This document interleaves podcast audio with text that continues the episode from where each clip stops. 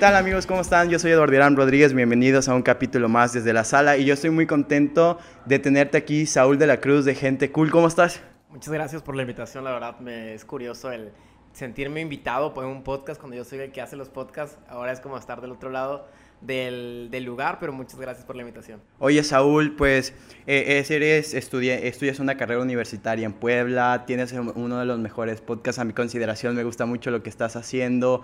Y vamos a empezar de Saúl de pequeño, ¿de dónde nace la curiosidad de estar frente a las cámaras, frente a un micrófono? Porque hoy se ve a tus... ¿Cuántos años tienes? Tengo 19 años, en unos días cumplo 20 el 25 de julio.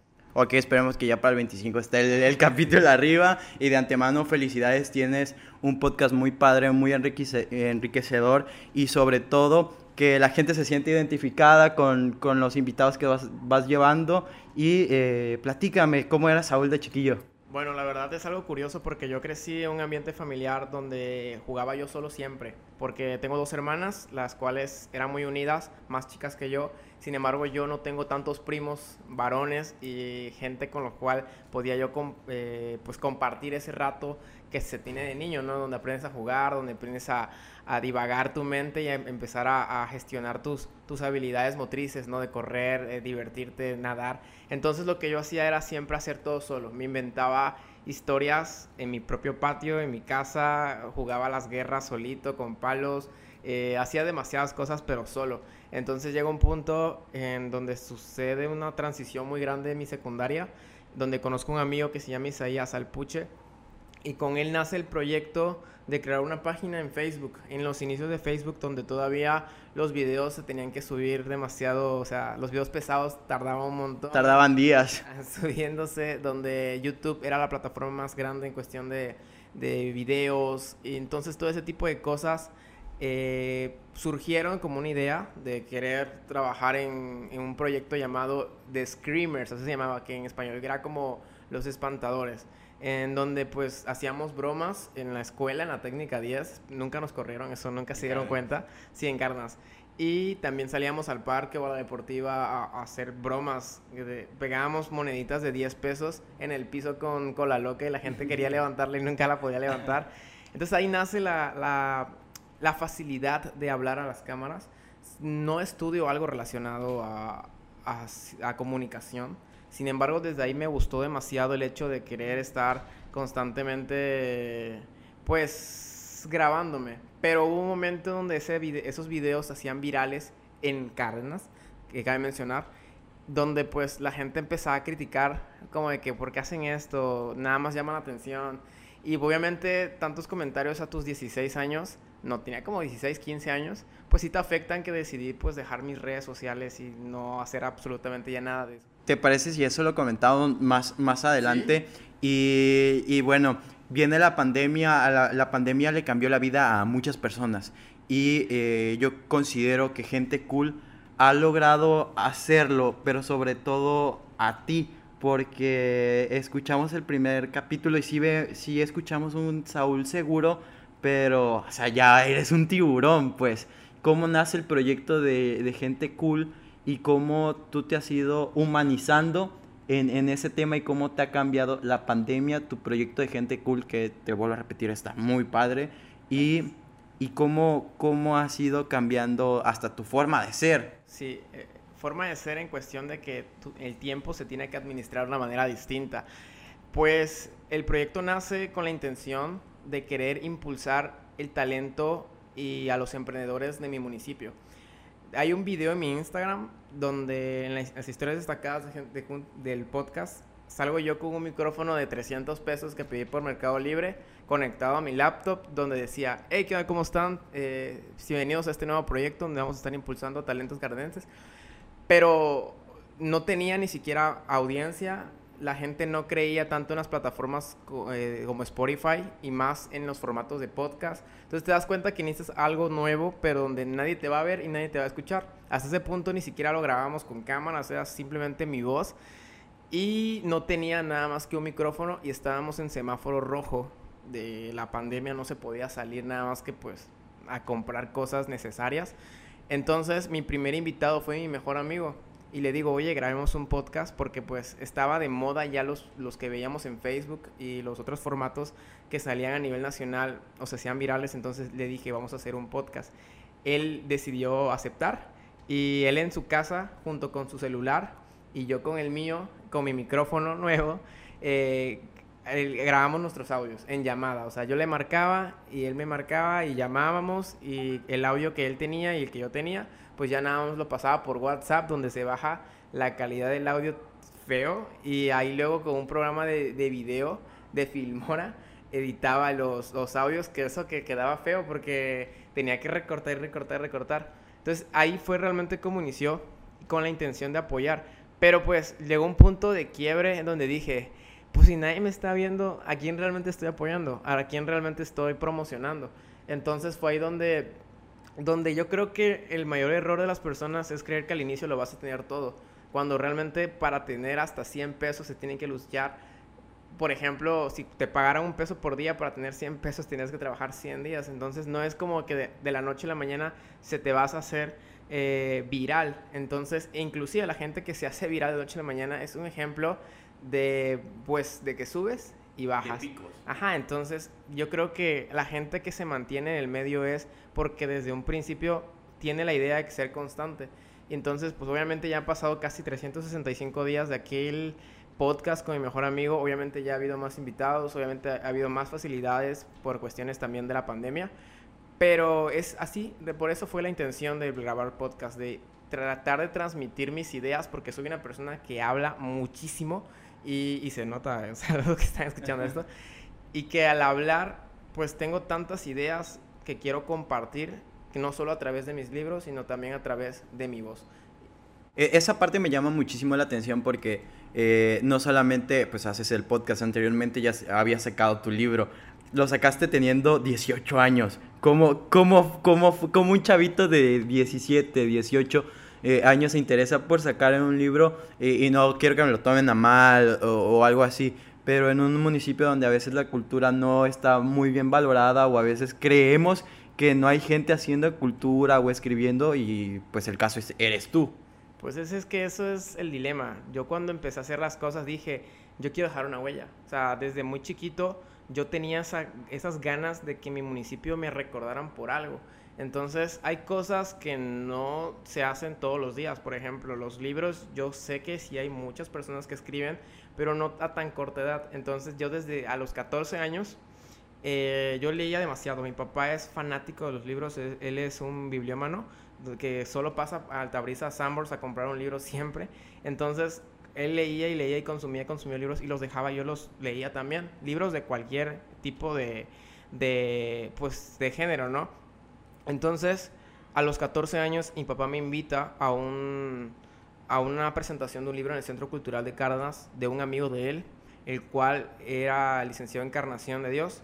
Y al ir, yo pues veo cómo toda la gente le aplaudía y, pues decía, no, pues este es mi libro y espero que ustedes lo puedan leer. Y dije, wow, estoy viendo enfrente al que algún día voy a leer en letras. Entonces yo le dije a mi papá, papá, antes de los 30 años, tú vas a tener un hijo escritor. Y bueno, no pasaron nada más que cinco años cuando le dije a mi papá, oye, papá, en un mes presento mi libro en el Centro Cultural. Y aparte de eso, no solo fue que el señor que yo vi fue mi presentador. Entonces fue como una transición enorme, pero eso ya fue para mi segundo libro, porque el primero lo publiqué, ya pasó el año, fue el 5 de junio del 2020, pero en formato digital en Amazon, el cual yo pues también tenía muchas dudas, tenía demasiado miedo. Fue bien, ¿no? Sí, yo sé por qué, o sea, no sé si fue gracias, yo creo gracias a Dios, ¿no? Yo creo mucho en Dios. Y donde, pues de la nada, de la nada, básicamente lo publiqué una noche, el 5 de junio, y ya para el 10 de junio tenía más de 300 copias vendidas. Y en, ¿qué? Seis meses había llegado a las mil copias vendidas por un libro que, bueno, ojo, costaba 35 pesos. Eh, pero, o sea, el valor, de, el valor monetario no refleja realmente el contenido que es muy valioso, ¿no? Y lo di a 35 pesos porque es el precio más bajo que se puede dar en Amazon. Porque al principio tenía el dilema de que, ok, lo va a publicar, pero que va a ser gratis. Y porque dije, si nadie lo va a comprar, entonces ¿para qué? Yo mismo eh, le di ese valor peyorativo a mi libro. Cuando realmente, porque luego me puse a pensar y dije, bueno, si lo hubiera vendido a 100 pesos, yo creo que tuviera un carro. Bueno, pues vamos a pasar ahorita a un pequeño corte, acomodamos cámaras y todo y seguimos platicando sobre tus libros, sobre cómo ha sido esa, esa transición ya de pasar a grabar nada más las llamadas, allá meterte a una interfaz, a un programa de audio, siendo un estudiante de política y que tengo entendido no sabías nada. Sí, ok. Perfecto, va, listo. Hey, ¿qué onda? ¿Cómo están? Sean bienvenidos a la primera emisión de este nuevo podcast llamado Gente Cool, en donde vamos a estar invitando a personas de todo el municipio que estén haciendo cosas distintas, cosas diferentes. Y... Venga, pues vamos a seguir platicando con Saúl de la Cruz de Gente Cool, uno de los podcasts te lo recomiendo, está en Spotify, también te podemos encontrar en TikTok, Instagram. Y en Facebook. Ahorita estoy intentando en Facebook porque el podcast, te digo, se nació el 24 de julio del año pasado, pero hasta el 28 de abril de este año fue que abrí la página de Facebook, porque yo tuve un dilema muy grande. O sea, como te decía, los podcasts para mí era como el espacio para hablar, para poder comunicar. Sin embargo, nunca me catalogué como un creador de contenido. Y está bien raro porque yo dije, bueno, es que todo el mundo hace TikToks, Reels o sube videos a Facebook, pero yo no soy así, yo soy solamente un podcaster más o el güey de los podcasts más. Pero pues llega un punto donde tienes que sobrevivir, donde tienes que buscar más gente, donde llega la ambición de querer más vistas, más reproducciones y pues tienes que iniciar también en Facebook. Y en Facebook creo que es una plataforma que pues ya está muy muy estigmatizada como enorme. Pero, perdón. Eh, yo, por ejemplo, mis videos no se suben a YouTube porque, no sé, ya no me gusta YouTube. Siento que ya es una plataforma muy arcaica, vieja para intentar crecer. No sé, ese es mi punto de vista. está complicado. Crecer en cualquier plataforma es difícil. Por ejemplo, yo sí tengo cuenta de, de, TikTok, pero me cuesta mucho hacer un TikTok. Y no sé si sea ese cambio generacional. Tampoco estoy grande, tengo 24 años. No estás chamaco, ¿eh? Sí, sí, sí. Y tú te ves bien chiquito y yo, yo, así de, ay, está bien chavito. Y la verdad, Saúl es un tipazo, eres un, un caballero. Y antes de que iniciáramos el podcast, me hiciste una pregunta que era, ¿qué tanto piensas monetizarlo? Si lo piensas monetizar, gente cool. Ah, Saúl. Bueno, es que es un proyecto a futuro, ¿sabes? Creo yo que cuando te pones límites en tu vida, de cualquier giro o rubro posible, pues estás de manera inconsciente estancándote porque tu mente se engloba lo mismo cuando puedes tirarle al, al millón, ¿no? Ahora, en cuestión de monetizarlo, es muy difícil que las plataformas lleguen a pagarte dinero por eso, pero sí puedes buscar otras variantes, patrocinios, eh, gente que pues te done o te apoye para que el proyecto siga.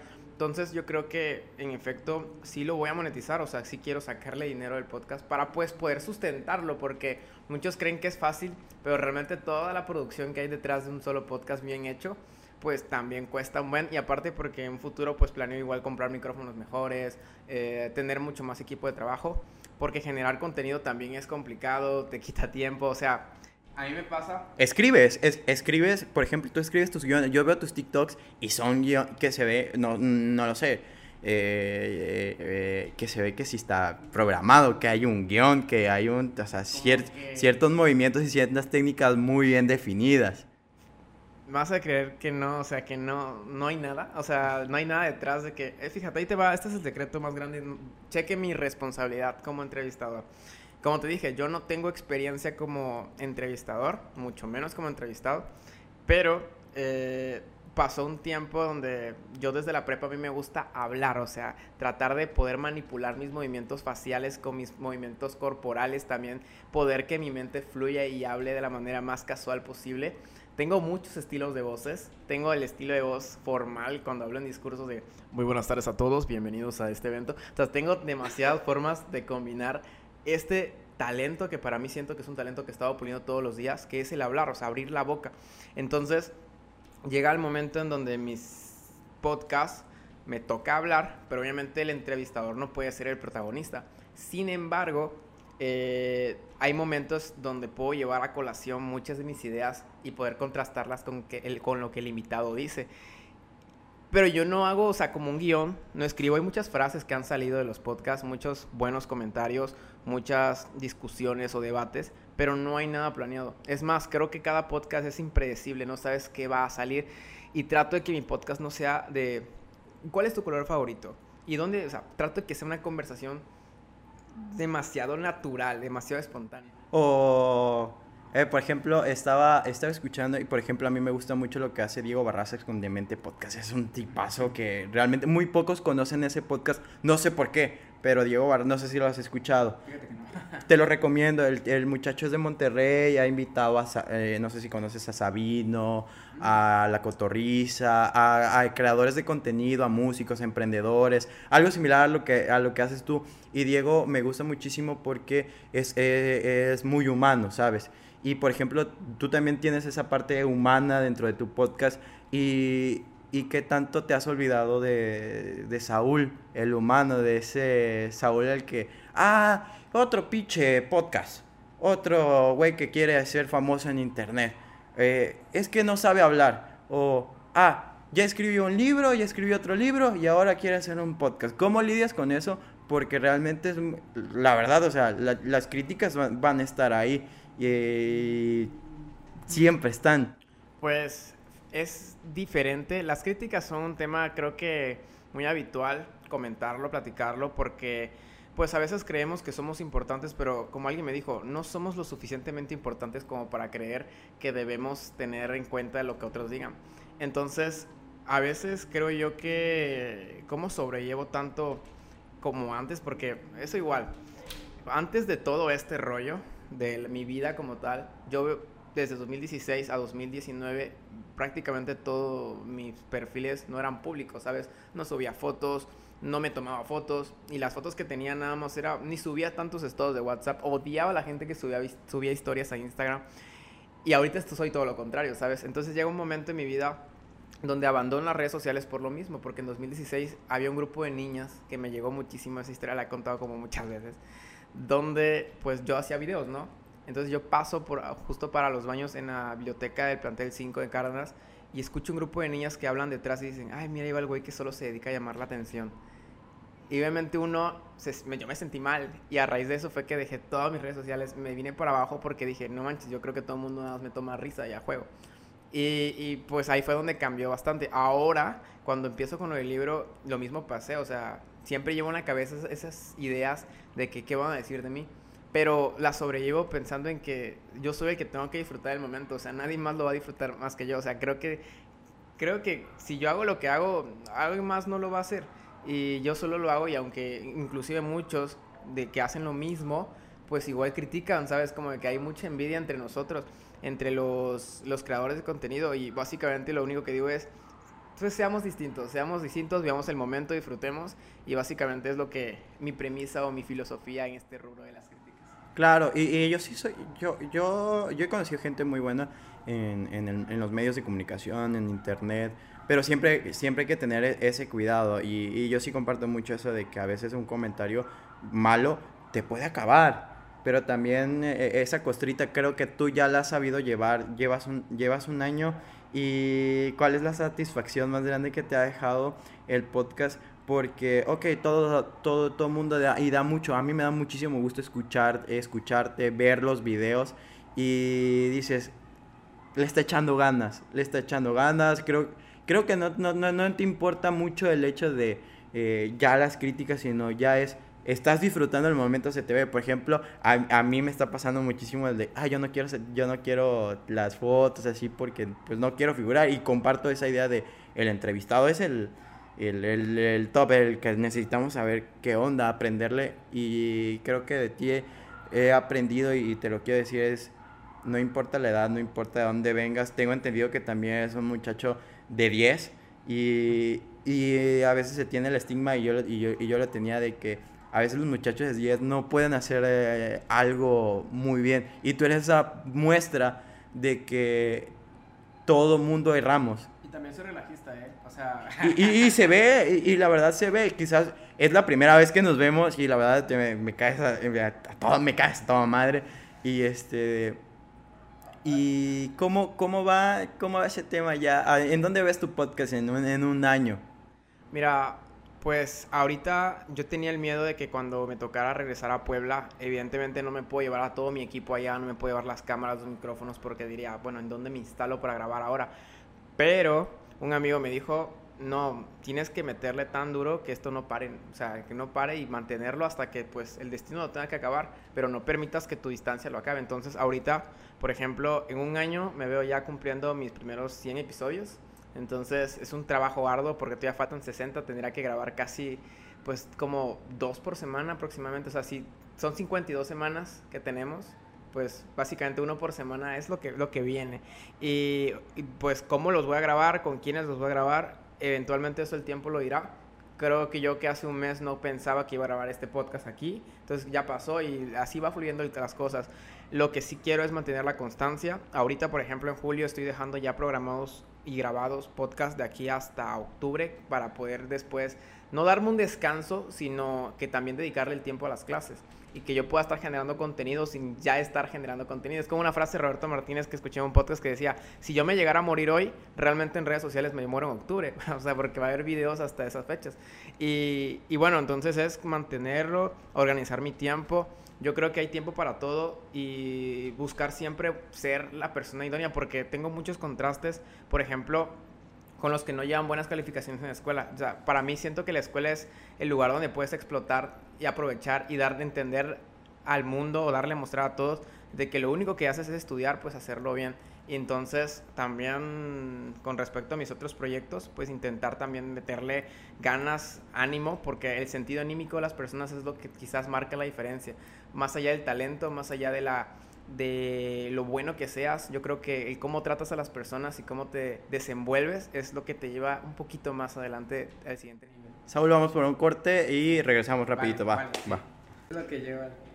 Ok. Eh, estábamos platicando de eso, por ejemplo, muchísimas gracias por traerme un, un, un refresquito.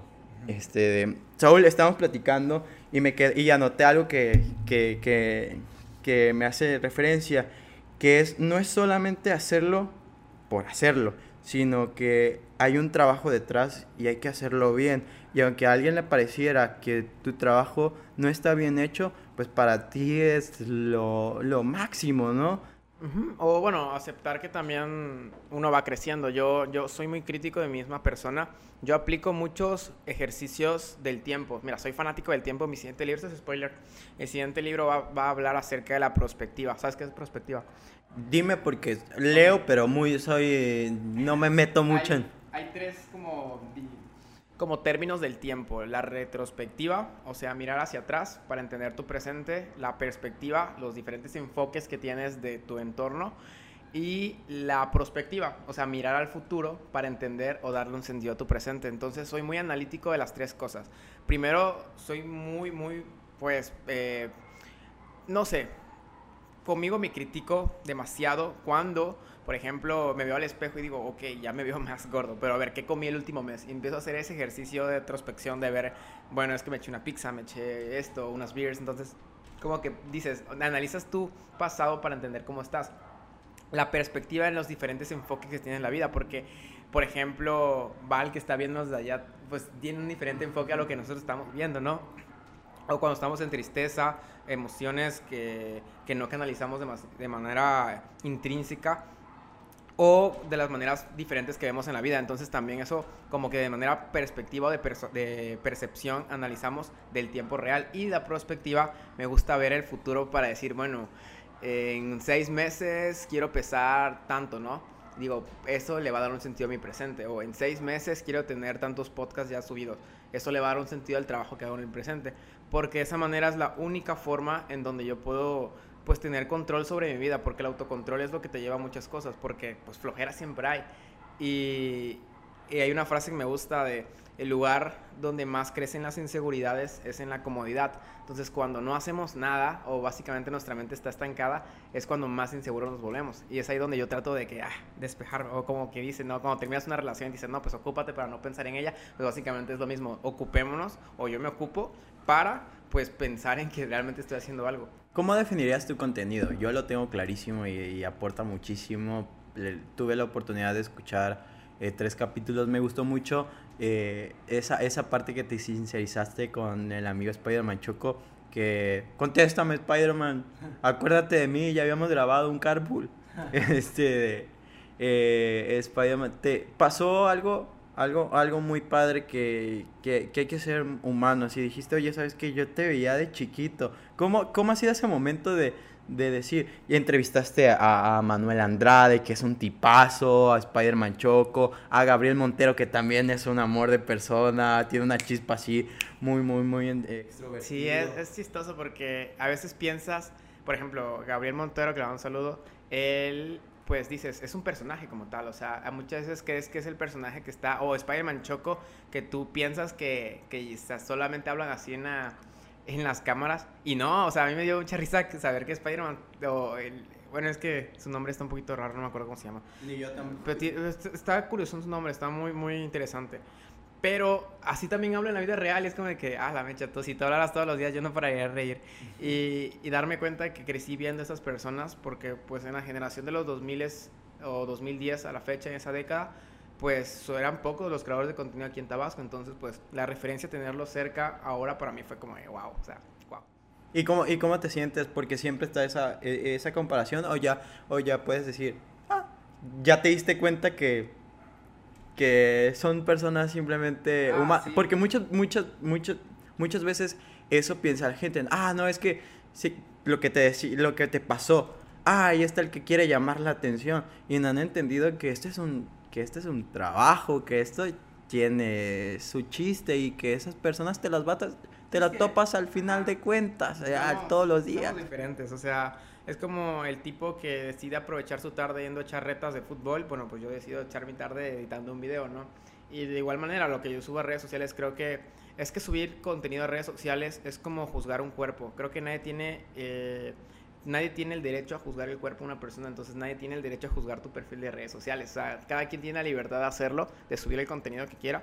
Igual y pues respondiendo a tu pregunta hace rato de que cómo considero, cómo catalogo a mi, mi, contenido, yo creo que es un contenido de inspiración, ¿sabes? Donde puede la persona escucharme o escuchar a mi invitado o invitada y sentirse identificado con una de las historias. Donde puedes decir, ah, ok, si esa persona está haciendo eso, yo igual puedo hacerlo. Porque en efecto, trato de que sea muy variado, de que invitar a personas que estén haciendo cosas distintas para que no sea muy monótono. Entonces también eso es como el, el detalle o el, la chispa que tiene mi contenido de querer saciar esa necesidad de personalidad que muchos tenemos porque a veces no nos sentimos identificados con, ni con nosotros mismos, entonces buscar la manera de que a través de otras historias puedas identificarte. ¿Y cómo va el nervio? Por ejemplo, eh, Manuel Andrade es un tipazo y, y, son de los que te, te, te, te dan la confianza y se pone, se pone al nivel, ¿no?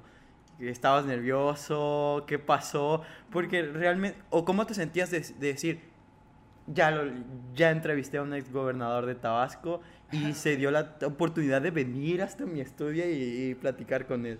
Sí es curioso, pero fíjate que, que tengo como acción retardada en mis emociones porque vivo momentos y ya después como que existe la catarsis de sentir, ah, ok, sí, cierto, pasó pero no lo disfruto en el momento. Al menos con la entrevista de Manuel Andrade que fue este viernes pasado, pues previamente el día anterior grabé cuatro episodios. Entonces yo creo que al principio el primero siempre es el más difícil porque llegas instalas todo y de, a la media hora tiene que llegar el invitado y tienes que tener todo listo, las bebidas, los insumos, los micrófonos prendidos. Y como que llega y que, hey, ¿qué cómo están? Y ya todo lo que, la preparación de antemano, pues es como el, el, nervio más grande, que todo quede bien porque siempre pasa de que, a ver, se va a escuchar esto bien, se tiene que ver la cámara bien, los enfoques de luces. Entonces es ahí donde existe tanto nervio, pero ya después el segundo, el tercero, el cuarto, ya es como lo normal. Y ya Andrade lo recibí en la entrada y, fue curioso porque iba por él en la entrada del, del DOF y el portero del edificio lo saluda y que, ay, una foto para mi papá. Y yo dije, a la mecha, es el famosísimo porque pues es algo que curioso, ¿no? Y pasa y me saluda de que, ¿cómo estás, Saúl? este, le damos de que vamos pues, y ya trabajamos, se sentó, respondió las preguntas, aparte pues creo que es, es, una persona, es que todos somos personas, o sea, todos somos personas, es, me pregunta sobre el estigma que se rompe cuando conoces a, la, a los que son famosos, pues mm, entiendes que son seres humanos y que entiendes que pues igual hacen cosas como tú. A mí no me, no me considero así todavía, algún día quizás sí me gustaría hacer, estar en ese, ese dilema porque me gusta inspirar a más personas, y pues no sé, creo que es parte del proceso. Ya lo eres, sin duda, sin duda el ser diferente y hacer algo que pues nadie se había atrevido a hacer, al menos en Cárdenas, pues te hace, te hace diferente y te hace una persona quizás no famoso o a muchas veces eh, eh, sobreentienden el, el, la fama. Lo decía Spider-Man Choco y yo comparto. En Tabasco, ¿quién es famoso? O sea, simplemente son personas haciendo su chamba, pues. Y entiendes que, ok, sí, hay algunos que destacan y todo, pero sí, siguen siendo conocidos. Siento que es conocido desde que puedes, eh, que suene tu nombre y de que, ah, sí lo ubico. O sea, creo yo que es, eso es la fama subjetiva aquí en nuestra entidad. Pero lo que yo quería hacer en Cárdenas era hacer algo que nadie había hecho. O sea, como te dije en el, antes del primer corte, quería ser escritor porque sabía que eran muy pocos los escritores jóvenes. Y quería hacer podcast porque sabía que nadie en Cárdenas hacía podcast. Entonces, de hecho, ahorita, o sea, justamente ahorita me he dado cuenta, te digo, hace rato que iniciaba la entrevista, mmm, no conozco muchos del gremio de los podcasters en, Tabasco y tengo entendido que a raíz de la pandemia es que empiezan a surgir. Entonces realmente sí puedo decirte que hay menos de 15 personas haciendo podcast en, en, digo, en Tabasco. O sea, la mayoría de Villahermosa y pues en Carnas no conozco a otro. Pero espero que ojalá lo haya. No es que por, por decir que no, no lo intentes, sino al contrario, siento yo que si más crece la comunidad. Porque al final de cuentas, por ejemplo, o sea, estamos haciendo esto y al final los que te vean a ti me conocerán a mí, van a viajar a mi podcast y con los que algún día la invitación ahorita la te checamos, cuando te conozcan a ti, vamos a ver que estamos en cuestiones distintas y, así es la forma de hacernos. Y que son contenidos netamente diferentes y cada quien tiene su estilo. A mí me, me, gusta mucho tu estilo. Espero te sientas muy bien aquí, Saúl. Quiero uh, terminar con una, con una sección que vamos a inaugurar aquí y son preguntas este, de que si las quieres contestar sí, si no también. Te voy a hacer una pregunta, vamos a ir al corte, la, voy a, te la voy a hacer ahorita. Si hoy por cosas, ojalá no, no sea así, pero por cosas de la vida te quedan 10 minutos de vida, ¿cómo te irías? ¿Te irías contento? ¿O te irías con alguna, con una represión, así de, ah, me hizo falta hacer esto? Mm, bueno, eventualmente yo creo que sí me hace falta hacer muchas cosas, de verdad. Pero, pues, creo que la mayor satisfacción, o sea, nadie está listo para morir. Nadie, o sea, creo que siempre, inclusive las personas que se quieren morir o suicidar en el momento, como que dicen, no, no, no, un minuto más. Porque el mayor miedo es ese, ¿no? De que cualquier cosa que hagas en tu vida, pues tiene un significado y una significancia para los demás. Entonces, yo creo que si mínimo inspira, o sea, porque como dice Daniel Aviv, si tú inspiras a otra persona y ayudas a que otra persona tenga sentido de vida, tu vida ya significa algo. Entonces, si yo al menos considero que alguien más se ha inspirado en lo que hago o que se ha motivado, porque hay muchos que me dicen o me escriben diciendo es que gracias a ti empecé a escribir, o gracias a ti estoy haciendo un proyecto, o gracias a ti abrí mi canal de YouTube, porque veo que lo puedes hacer y que pues al final de cuentas no importa si te escuchan 5 o 10, pues tú lo haces porque te gusta y, tú decides cómo gastar el tiempo. Entonces, si alguien me dice eso, siento yo que pues me alegra demasiado, ¿sabes? De que se hayan volteado a ver lo que hago yo para pues ellos hacerlo. Y pues si me voy en 10 minutos, no sé, va a ser feo porque creo que mis papás... pero, pero sí, yo creo que me falta hacer muchas cosas. Yo creo que el último día de mi vida, que no sé cuándo va a ser, también estaré haciendo algo. Porque eso es la, la, yo creo que la inquietud de las personas es lo, lo más bonito. Perfecto, vamos a otro corte y terminamos ya el, podcast. Va. Listo. Buenas vibras para la gente. Ok, venga. Vamos a hacer un último. Ok, eh, regresamos. Gracias por estar con nosotros. Recuerda, estamos desde la sala. En este capítulo nos acompaña Saúl de la Cruz. Un tipazo. Un tipazo, tiene mucho talento. Eh, ahora te, te regreso. ¿Cómo se siente ser entrevistado? Ya estás acostumbrado un poquito, ¿no? Pero lo del libro nada más. Y los, creo que creé un speech completo cuando me tocó mi primera entrevista. Eh, subo un video a Facebook el 26 de enero promocionando la preventa del libro, porque al principio nada más tuve la oportunidad de financiar 200 copias, porque eso es lo, difícil de ser autor independiente, donde tú tienes que pagar tu, tu, impresión. Entonces, cuando hago la, la publicidad inmediatamente, gracias a las personas que lo compartieron, pues llegó a voces de periodistas y de carnas. Entonces, inmediatamente al día siguiente, ya de que, oye, te puedo entrevistar o podemos hacerle para dar más promoción a tu libro, qué bueno y bla, bla. Y me acuerdo que en un mes había dado treinta y tantas entrevistas en Cárdenas, en Villahermosa, en Tabasco, en Tebasteca, Televisa Tabasco, en varias, pues, digamos... Ahí te vimos. En sí. ahí te vimos. Sí, es curioso porque la de Tebasteca salió un lunes, fue un 30 de, de... No, fue como el 30 de enero me parece Pero yo ese día estaba en el carro, entonces cuando me marca Víctor Manuel, así es Víctor. Víctor Manuel Estrada, le mandamos un saludo al chino, eh. eh me marca diciendo, oye, ya sale en 30 minutos tu, tu, nota. Yo, ¿de qué? Y estaba en el carro manejando. Entonces fue que mis papás estaban lejísimos de la ciudad y ni siquiera ellos estaban aquí en Tabasco. Dije, bueno, ¿y ahora quién la va a grabar? Y no alcancé a ver la nota. Pero luego, o sea, lo suben como a Facebook, el programa, y ya fue que la alcancé a ver, pero me había espantado porque no lo vi en vivo y a color. Esa fue una anécdota que me pasó. Pero ahí en fuera, o sea, creo como un speech porque las preguntas eran iguales. O sea, ¿qué se siente escribir? ¿Qué le dirás a otros jóvenes? Entonces como que ya tu mente lo va formulando de lo mismo. Pero me daba risa porque a veces yo pues les jugaba variantes, ¿sabes? De que les sacaba otras historias distintas.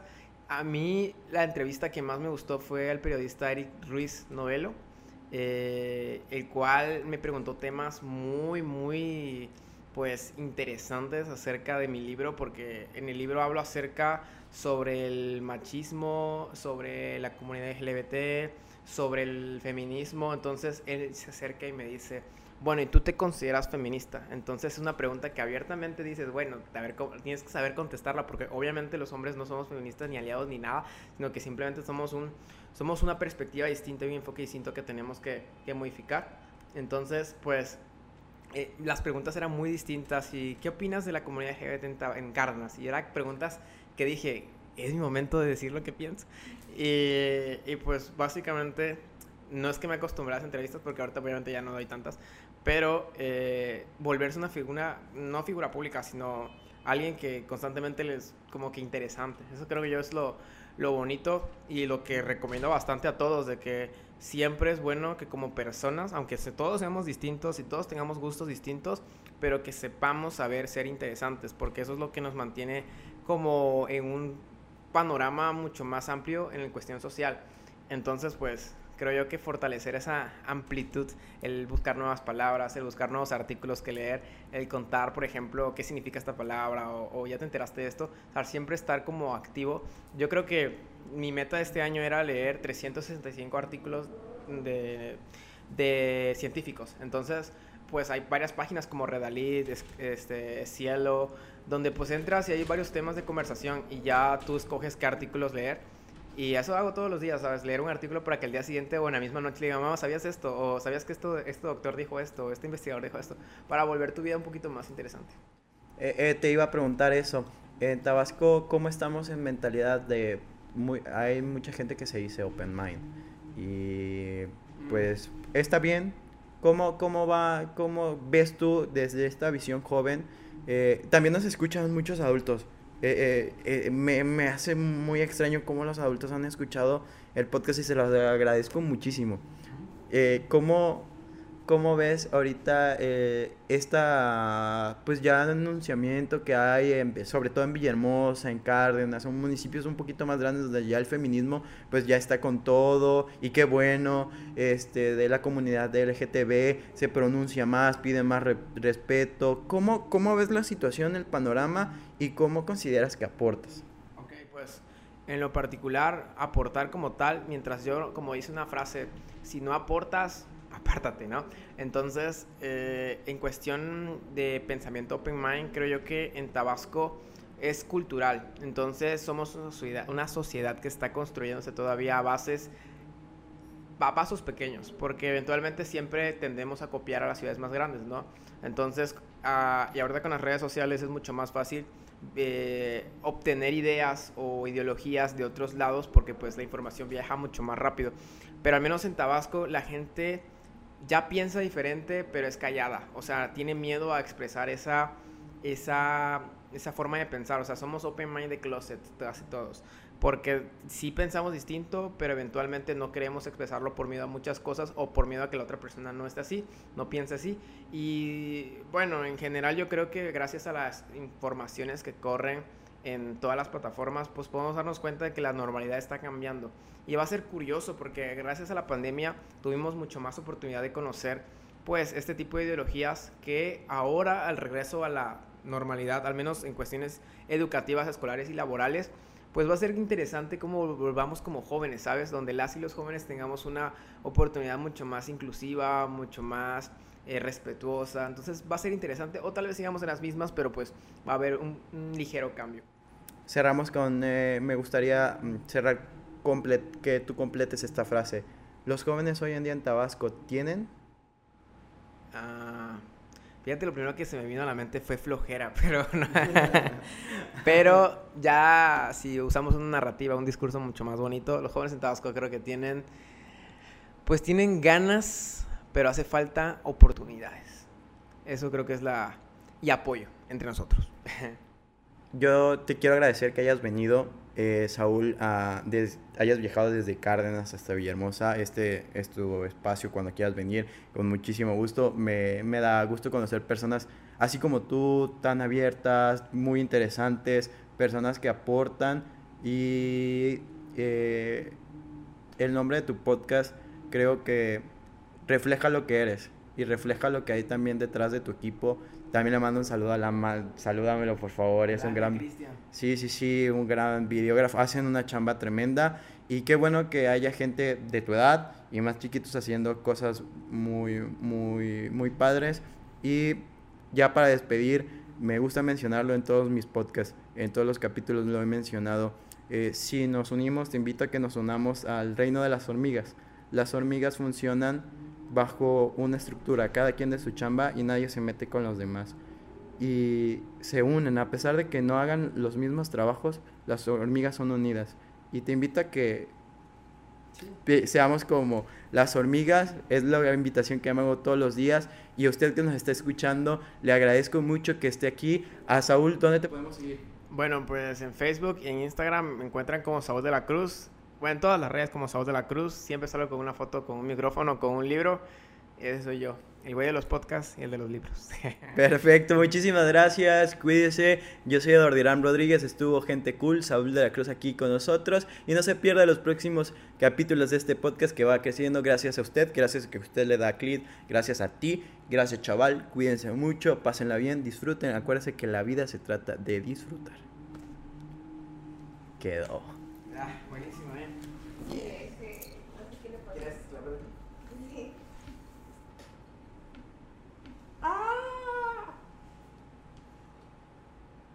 Buenísimo, ya se iba a pagar. ¿Quieres algo más? Sí,